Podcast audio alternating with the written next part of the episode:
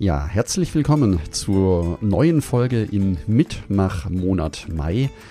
Da in diesem Monat sehr viele Pilger ihren Jakobsweg vorbereiten und in der Planung sind, habe ich beschlossen, in diesem Monat, wie du schon weißt, alle Fragen, die es zur Vorbereitung gibt, die mich erreichen, entweder als Sprachnachricht oder als E-Mail, hier im Podcast zu beantworten. Gleichzeitig auch noch einmal zur Erinnerung, im Clubhaus Dienstagabend 20 Uhr gibt es die Möglichkeit, in der Audio-Pilgerherberge mitzumachen, zu diskutieren, Fragen zu stellen und einen schönen Abend zu verbringen.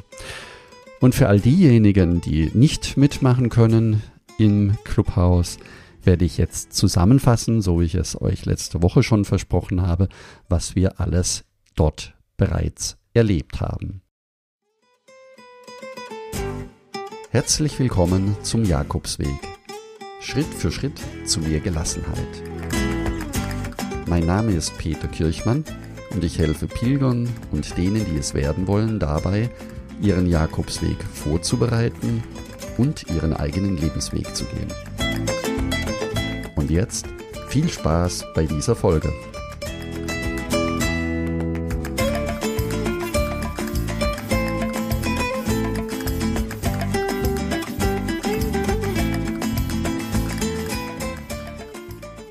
Ja, steigen wir ein. Wie war denn die erste Woche? Kurz zusammengefasst haben wir uns über vier Entscheidungskriterien unterhalten. Noch einmal zur Erinnerung. Wie viel Zeit hast du zur Verfügung, wäre die erste Frage, um deinen Jakobsweg vorzubereiten. Die zweite, in welchem Monat du gerne pilgern möchtest. Und die dritte Entscheidungsfrage wäre, ob dir Kultur, Natur, Einsamkeit oder Meer mehr zusagt. Also ob du gerne an der Küste entlangläufst. Und das letzte Entscheidungskriterium war die Frage, ob du alleine, zu zweit oder in einer Gruppe oder als Familie laufen möchtest. Das war in der ersten Woche. Die zweite Woche war mit dem Thema bestückt, die richtige Route zu finden. Das heißt, anhand der Entscheidungsmatrix, die es im Buen Camino Club kostenfrei zum Download gibt, kannst du dir deinen Weg nach genau diesen genannten Kriterien sehr leicht aussuchen. Und wir hatten noch einen Spezialpunkt. Die häufigste Variante fürs Pilgern sind zwei Wochen. Viele wollen zwei Wochen ab Porto, also den Camino Portugues, laufen. Und es gibt eine Alternative, zu der Ronald einen schönen Gastbeitrag geschrieben hat, auf dem Camino Frances von León bzw. Astorga bis nach Santiago de Compostela. Den Gastbeitrag von Ronald findest du unter jakobsweg-lebensweg.de. Dort gehst du im Menü auf Blog und im Inhaltsverzeichnis auf seinen Beitrag von Leon nach Santiago, ein neuer Lebensabschnitt beginnt. Ich verlinke ihn unten noch einmal in den Show Notes. Das waren die ersten beiden Wochen und heute bzw. in dieser Woche am Dienstagabend haben wir uns über viele Dinge unterhalten, die auch Pilger als E-Mail-Fragen gestellt haben und die möchte ich jetzt dir der Reihe nach beantworten. Die Fragen sind in mehrere Themenfelder gegliedert und ich habe jeweils eine Frage exemplarisch dann rausgesucht und beantwortet. Es geht einmal um die Situation in Spanien, ein zweiter Block um das Thema der Etappenplanung, der dritte Teil, was passiert eigentlich auf dem Jakobsweg, was kann man erleben. Und ein vierter Block, wo es um das Thema der Übernachtungen geht. Also, jetzt steigen wir ein in die erste Frage. Die erste Frage kommt von Ulrike. Sie schreibt, lieber Peter, ich hätte gerne erfahren, inwieweit die einzelnen Regionen auf dem Camino Frances im Moment geöffnet sind und ob es ratsam ist, sich noch diesen Monat auf den Weg zu machen. Liebe Grüße, Ulrike. Ja, Ulrike, herzlichen Dank für deine Frage, die wir ebenfalls im Clubhaus am Dienstag sehr ausführlich behandelt haben. Es geht um die neue Situation in Spanien seit 9. Mai, also seit letzter Woche, ist die Ausnahme, ist der Ausnahmezustand in Spanien beendet worden. Das heißt, es ist jetzt wieder möglich, von einer Provinz in die andere Provinz zu gehen, für uns Pilger und für die Spanier selber im Land endlich wieder die Möglichkeit, sich frei zu bewegen, Verwandte in anderen Provinzen zu besuchen, das bisher eben nicht möglich war. Das wäre ungefähr so, als würden wir bei uns zu Hause in den einzelnen Bundesländern seit mehr als drei Monate, vier Monate, fünf Monate keine Möglichkeit mehr haben, außerhalb unseres Bundeslandes uns zu bewegen. Also für uns wahrscheinlich nicht ganz so leicht vorstellbar. Deswegen war natürlich auch die Freude der Spanier am Wochenende ausgelassen groß. Man sieht das in den Presseberichten, wie viele diese Gelegenheit jetzt schon genutzt haben und freudig auf Wanderschaft bzw. Ausflüge in die nähere Umgebung gemacht haben. Für den Jakobsweg selbst bedeutet das, dass auf dem Camino Frances tatsächlich die komplette Wegstrecke von den Pyrenäen bis Santiago wieder geöffnet ist. Und das gleiche gilt auch für den portugiesischen Weg. Das heißt, die Grenze zwischen Portugal und Galizien ist ebenfalls wieder geöffnet. Was es nicht bedeutet, kann ich auch gleich dazu sagen, dass deswegen Corona verschwunden ist oder die Einschränkungen, Hygienevorschriften nicht mehr da sind. Selbstverständlich sind in den einzelnen Provinzen und in den einzelnen Landkreisen immer noch sehr unterschiedliche Inzidenzzahlen. Das heißt, dort gilt nach wie vor eine erhöhte Vorsicht. Das Auswärtige Amt schreibt sogar zu Spanien, also zu Kastilien, Castilla y León und Kastilien-La Mancha, Navarra und Rioja, auch das Baskenland, vor nicht notwendigen touristischen Reisen in die autonomen Gemeinschaften wird derzeit gewarnt. Also die Grenzen sind offen, man kann den Jakobsweg theoretisch laufen, aber wie gesagt unter einer erhöhten Vorsicht. Also liebe Ulrike, du hast gefragt, ob es ratsam ist, sich noch in diesem Monat auf den Weg zu machen. Aus diesen genannten Gründen würde ich persönlich eher später gehen. Ähm, wenn deine Frage darauf abzielt, ob der Weg überlaufen ist im Sommer oder weil jetzt heiliges Jahr ist, dann werde ich dich vorsichtig beruhigen können, denn ich glaube nicht, dass in diesem heiligen Jahr die Pilgermassen so groß werden, wie man sie ursprünglich ohne Corona erwartet hatte. Das zeigt auch der Sommer des Jahres 2020, also letztes Jahr sind die Pilgerströme deutlich, deutlich weniger gewesen. Also, wenn das Inhalt der Frage ist, geht es gut auch noch im Juni oder im Juli oder vielleicht sogar im September, Oktober. Passend hierzu auch gleich die nächste Frage von Marianne. Hallo Peter, hier meine Fragen. Ab wann kann ich wieder ohne Bedenken nach Spanien reisen? Ist eine Impfung Voraussetzung für die Anreise? und sind wieder alle Herbergen geöffnet. Gibt es für Pilger irgendwelche Einschränkungen? Ich denke, das sind so grundsätzliche Fragen, die viele interessieren. Ja, liebe Marianne, herzlichen Dank für deine Frage und genau zusammengefasst, das sind tatsächlich die Fragen, die viele interessieren. So, ab wann kann ich wieder ohne Bedenken nach Spanien reisen? Das ist natürlich immer sehr individuell.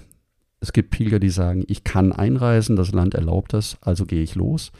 Und es gibt Pilger, die sagen, erst wenn ich geimpft bin oder wenn in Spanien auch die Impfquote bei 70 Prozent oder höher liegt, dann möchte ich wieder auf den Weg gehen, weil ich auch die Bevölkerung dort nicht unnötig in Gefahr bringen möchte.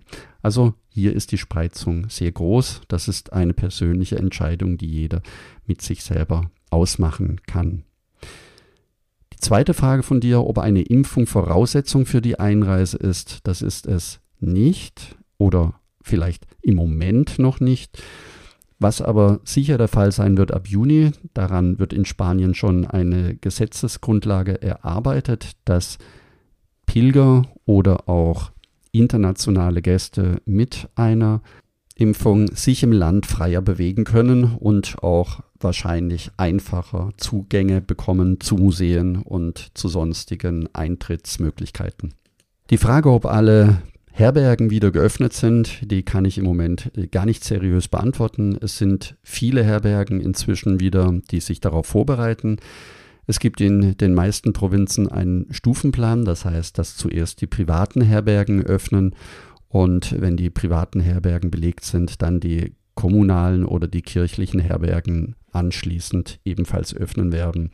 Im Vergleich zum Jahr 2019 sind auch dort Hygienemaßnahmen umgesetzt worden. Die Abstände sind vergrößert worden. Es sind nicht mehr so viele Übernachtungsbetten, wie es vor der Pandemie war. Und dann deine vierte Frage, gibt es für Pilger irgendwelche Einschränkungen?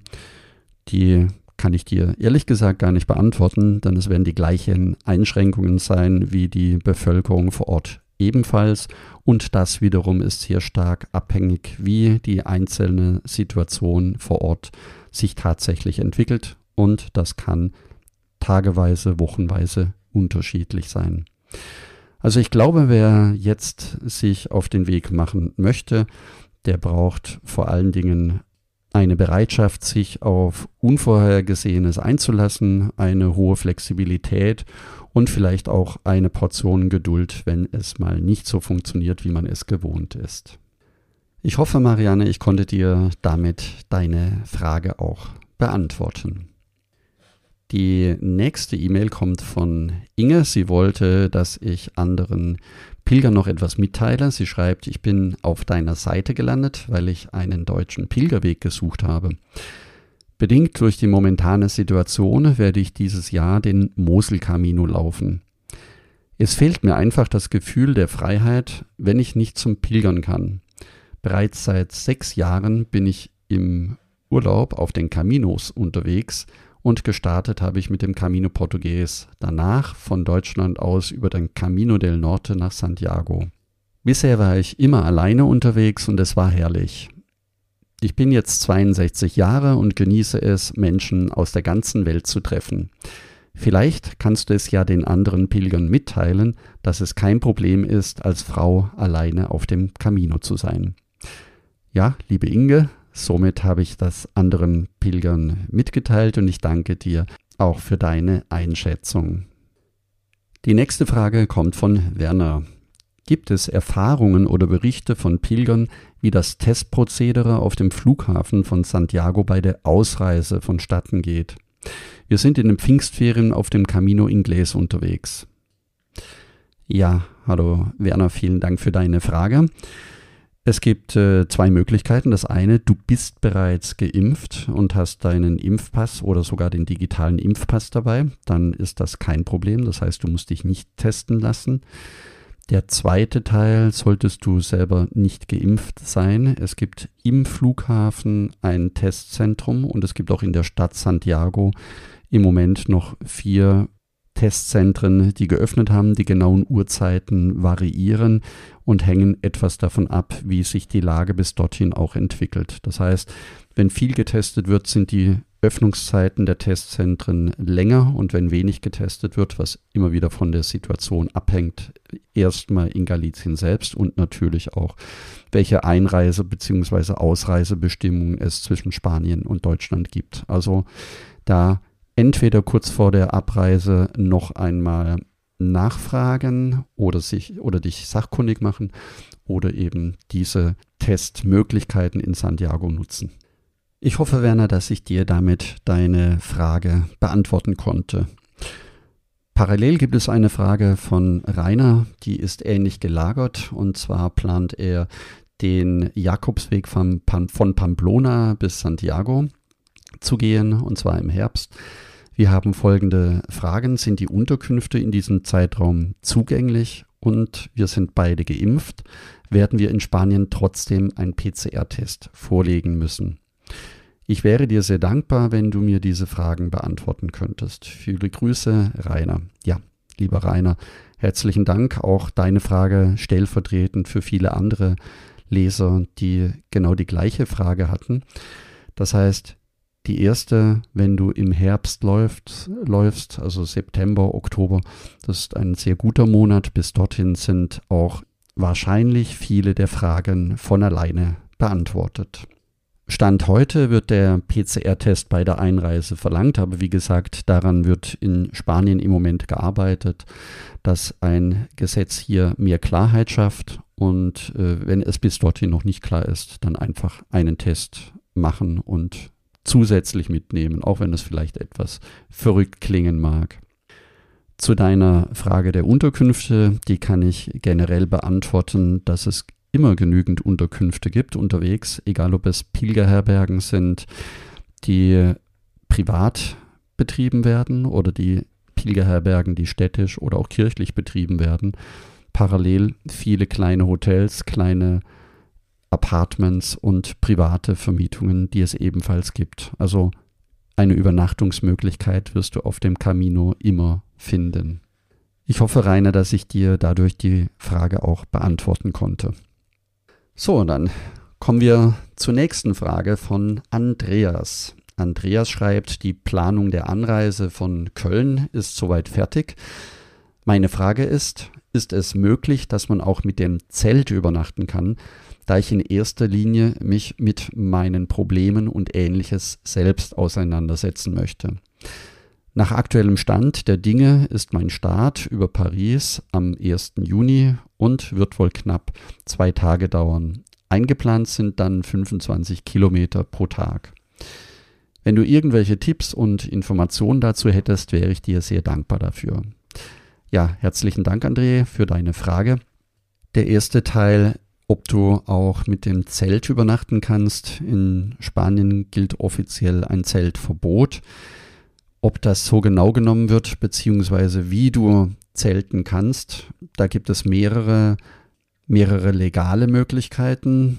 Zum einen kannst du bei den Herbergen fragen, ob du im Garten übernachten kannst. Das geht natürlich nur bei den Herbergen, die in kleineren Ortschaften liegen. Oder du kannst außerhalb der großen Städte übernachten und auch dort bei der Übernachtung fragen, ob du irgendwo im Garten oder auf dem Feld übernachten kannst. Auch gibt es äh, auf dem Camino sehr viele Zeltplätze, die du ganz normal nutzen kannst. Hat auch den Vorteil, dass du dort ab und zu die sanitären Anlagen mitnutzen kannst. Generell gilt es beim Zelten auch alles am Abend oder am Morgen wieder aufzuräumen, sodass man den Platz, wo man übernachtet hat, auch sauber verlassen kann. Ob es überhaupt nötig ist, auf dem Jakobsweg ein Zelt mitzunehmen, möchte ich dir ebenfalls beantworten, auch wenn du nicht danach gefragt hast.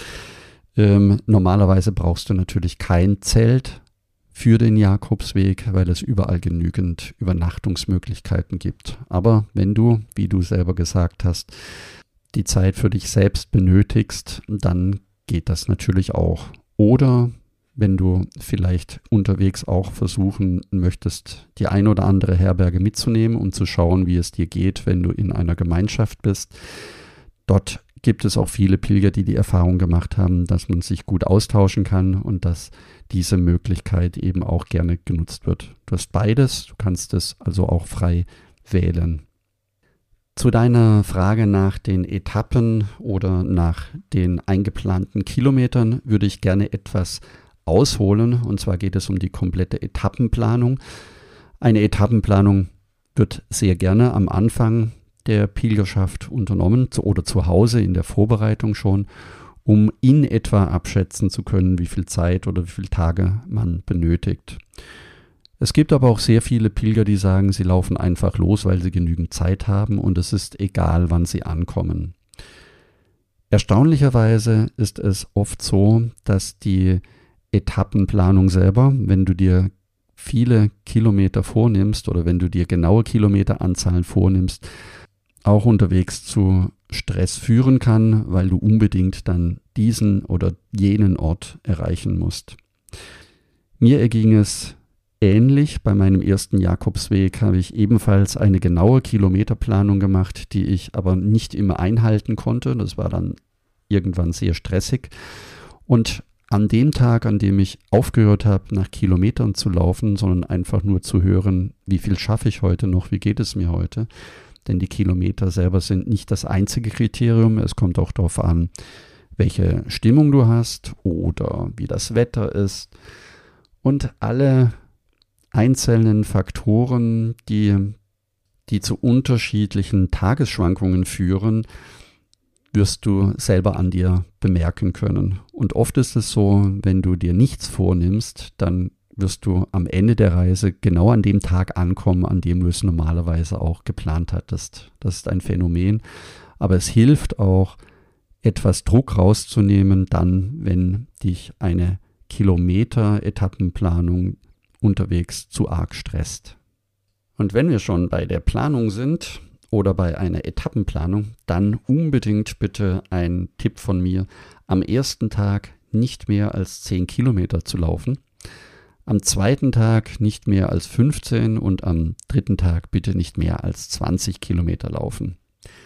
Das mag für den einen oder anderen sehr wenig erscheinen oder für jemand anderen dann wieder sehr viel.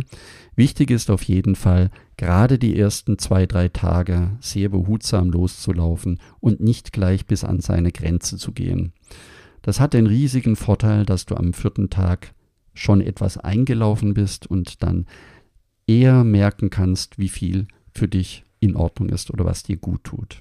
Also ist die beste Etappenplanung, die man durchführen kann, die, indem man die einzelnen Wegstrecken auf sich zukommen lässt. Und alles, was unterwegs passiert, egal wie weit oder wie lang man unterwegs ist, einfach geschehen lässt. Ich hoffe, Andreas, dass damit deine Frage auch beantwortet ist. Und jetzt nochmal zum Schluss die Zusammenfassung. Viele Fragen drehen sich darum, ob man inzwischen in Spanien den Jakobsweg wieder ohne Bedenken laufen kann, ob das Thema Impfen eine Voraussetzung für die Einreise ist und ob Herbergen wieder geöffnet sind. Welche Einschränkungen ein Pilger erwartet, wenn er unterwegs ist und auch wie eine Etappenplanung am besten funktionieren kann. Um dich vorzubereiten oder deinen nächsten Camino zu planen, werde Teil des kostenlosen Buen Camino Clubs auf buencaminoclub.de. Und vor allen Dingen jetzt im Monat Mai, im Mitmachmonat Mai, hast du die Möglichkeit, mir alle Fragen per Sprachnachricht zu senden. Alle Fragen werde ich hier im Podcast dann beantworten. Solltest du zufällig auf dem Jakobsweg jetzt schon unterwegs sein in Spanien und diesen Podcast hören, dann würde ich mich natürlich ebenfalls riesig freuen, wenn du von unterwegs uns eine Sprachnachricht schickst und erzählst, wie es dir auf dem Jakobsweg gerade geht, wie dein Tag war oder natürlich das, was andere Pilger im Moment am häufigsten fragen, wie es ist, jetzt in Spanien zu pilgern, kannst du mir gerne eine Sprachnachricht schicken am besten auf jakobsweg-lebensweg.de slash podcast. Dort findest du einen grünen Button, der lautet Sende mir eine Sprachnachricht, draufklicken und einfach draufsprechen. Wie gesagt, ich freue mich über jede Sprachnachricht, die mich erreicht. Jetzt wünsche ich dir eine wunderbare Woche und danke, dass du mir so lange zugehört hast. Und denke daran, du bist wunderbar. Buen Camino, dein Peter Kirchmann.